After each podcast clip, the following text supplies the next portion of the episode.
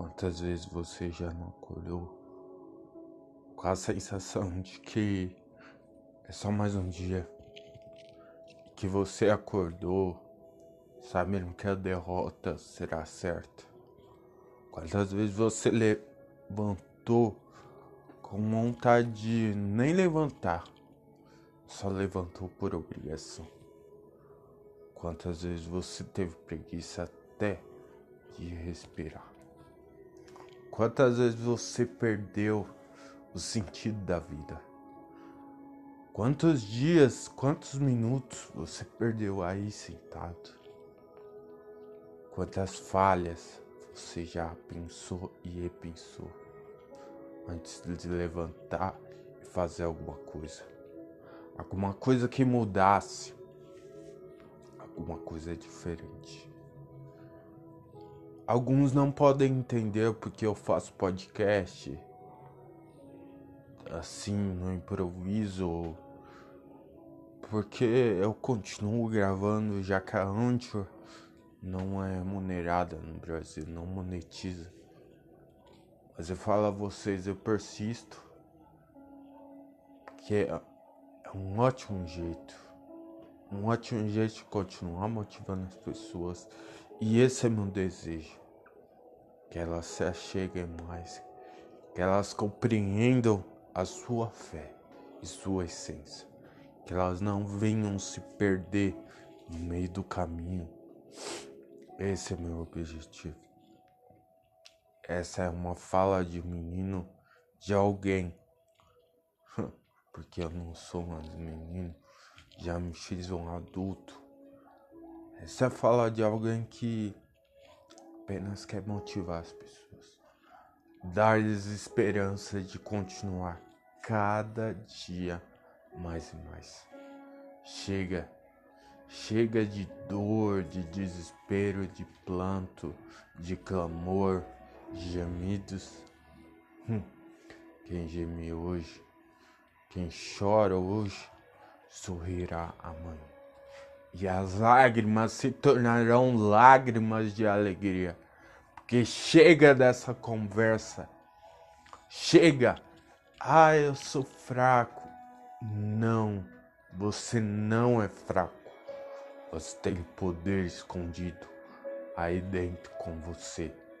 Só basta encontrá-lo, só basta você abrir teus olhos e saber que quem te colocou nesse mundo não te colocou para ser um derrotado.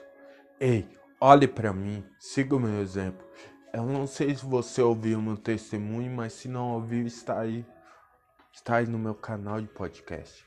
Disponível em qualquer plataforma de mídias, de áudios. Ouça meu testemunho. Começo e recomeço de uma luta. A parte 1 e a parte 2 a parte 1 foi eu superando a morte, apesar de tudo. O menino que foi desenganado, o menino que não ia passar ali dos 11, 12 anos, dirá 13, mas não ia passar disso. Ia se findar a vida dele ali, porque à vista dos médicos, nada, nada mais poderia ser feito. À vista dos médicos, tudo havia acabado naquele instante. Mas ele insistiu e ele foi teimoso. A tua fé e tua família o fez vencer e ele continuou. Apesar de todos os problemas, ele continuou. Mesmo após ter tido alta do hospital, graças a Deus ele venceu. Mas ainda havia uma segunda luta lidar com preconceito alheio. Preconceito das pessoas e não querer aceitar aquela situação. E os amigos ali se tornam cada vez improváveis inimigos. Os amigos ali se findam, se acabam, se escondem.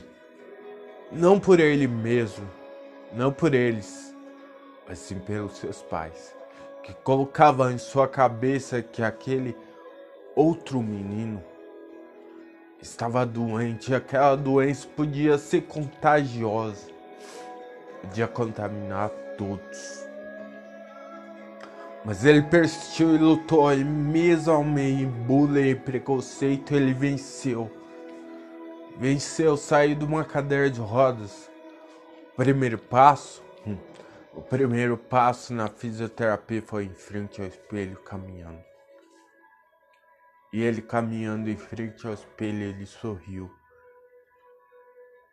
E soltou as barras paralelas a qual o apoiavam. E começou a andar e olhar para o espelho e a sorrir de novo. Porque ele viu esperança. Esperança novamente de poder continuar e lutar por tudo que ele queria conquistar Talvez você não saiba, mas esse menino sou eu.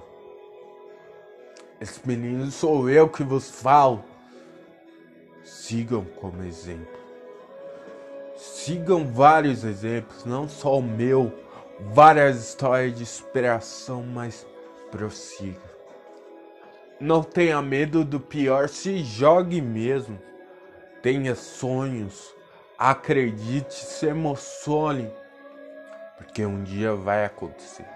Não desista facilmente, porque se você desistir facilmente, mais tarde você irá olhar para trás, sabendo que deixou várias coisas inacabáveis. E isso não é para você. Você tem que sonhar e você tem sim o direito de realizar tudo o que você sonha. Eu tenho escolha. Sua alegria é nossa inspiração.